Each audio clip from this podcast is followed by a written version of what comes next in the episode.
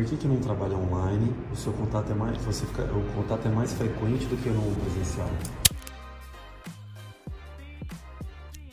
O trabalho online, se você me enviar 17 e-mails em menos de 24 horas, eu te respondo 17 e-mails em menos de 24 horas. Então, esse contato, muitas vezes, eu como, como personal trainer, como já tive como 20 aulas por dia, não tinha nem tempo de olhar meu e-mail.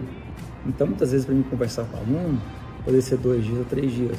12 alunos passando mensagem, pode demorar 4, 5 dias para responder a pessoa. E com o tempo a pessoa até desiste e realmente deixa para conversar com o personal quando está lá na academia, que seria duas vezes por semana.